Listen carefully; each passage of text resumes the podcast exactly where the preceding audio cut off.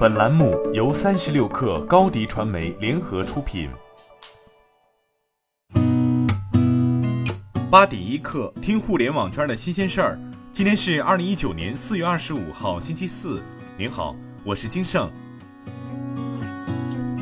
首先来关注华为。昨天有消息说，华为将有两万名运营商业务员工转岗消费者业务的消息，华为对此表示否认，称消息不属实。华为消费者业务 CEO 余承东回应称，消费者业务消化不了那么多人。最近每年华为消费者业务吸收的人数在三千人左右，目前华为消费者业务总员工两万多人。虽然两万这个数字被否认，但是消费者业务吸纳很多其他部门冗员则是事实，也是任正非给消费者业务的任务。企查查数据显示，浙江天猫网络有限公司发生多项工商变更，阿里巴巴集团董事局董事张勇卸任法定代表人以及董事长兼总经理职务，改由蒋凡接任。阿里巴巴集团首席风险官郑俊芳退出，新增张玉，同时经营范围新增演出及经纪业务。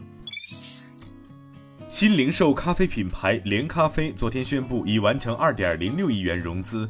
此轮融资由连咖啡创始人王江和张小高启明创投高融资本联合投资。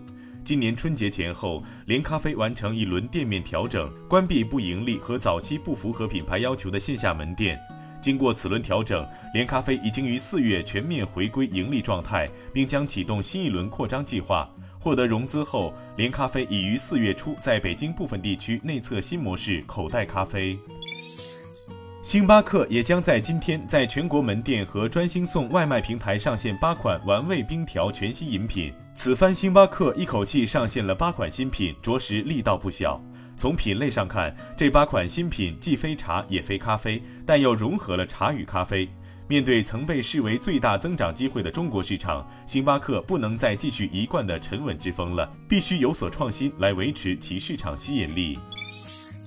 关于特斯拉汽车在地下车库自燃起火一事，特斯拉昨天发布最新回应称，目前相关事件正在权威部门的主导下进行调查，并未形成任何初步判定或结论。我们将积极配合调查工作，及时公布调查结果，请勿传谣信谣。另外，特斯拉还宣布，从昨天起，Model S 和 Model X 将采用全新的动力总成设计，可增加车辆单次续航里程。有外媒报道，韩国汽车制造商现代汽车决定关闭位于北京的北京现代一号工厂。一位消息人士表示，目前没听说此事，今天工厂还在照常生产。另一位北京现代的高管则表示，对于是否关闭一号工厂没有得到任何消息，更没有书面的通知。针对此事，北京现代目前没有发布官方声明。美国硅谷知名创业孵化器 Plug and Play 公司昨天宣布。PNP 在中国的长三角区域总部将正式落户上海张江科学城，总部建筑面积将超过1.3万平方米，预计今年四季度投入运营。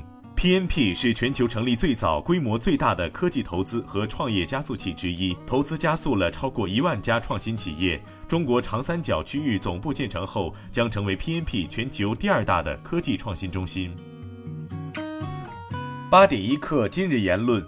拼多多联合创始人达达在内部大会说，近期电商行业二选一现象进入白热化状态，但事情正变得越来越有趣。他说，拼多多作为一股新生力量，遭遇反复围剿，未来将是新常态。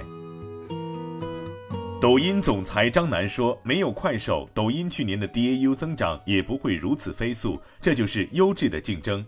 这种竞争里没有封杀，更没有黑公关。在短视频赛道上，跟快手之间的竞争是紧张的、愉快的。无论是抖音在中国的飞速发展，还是 TikTok 在海外的突破，可以说其中快手的不断进步，让我和团队一直都保持着紧迫感，保持良好状态。好，今天咱们就先聊到这儿。责编：彦东，我是金盛，八点一刻，咱们明天见。